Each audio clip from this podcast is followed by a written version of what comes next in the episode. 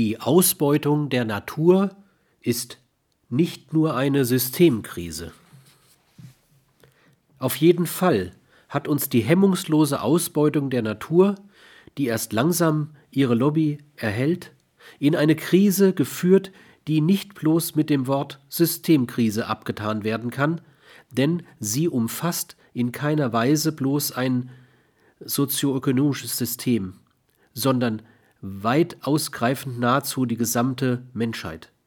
Und nicht nur die der Gegenwart.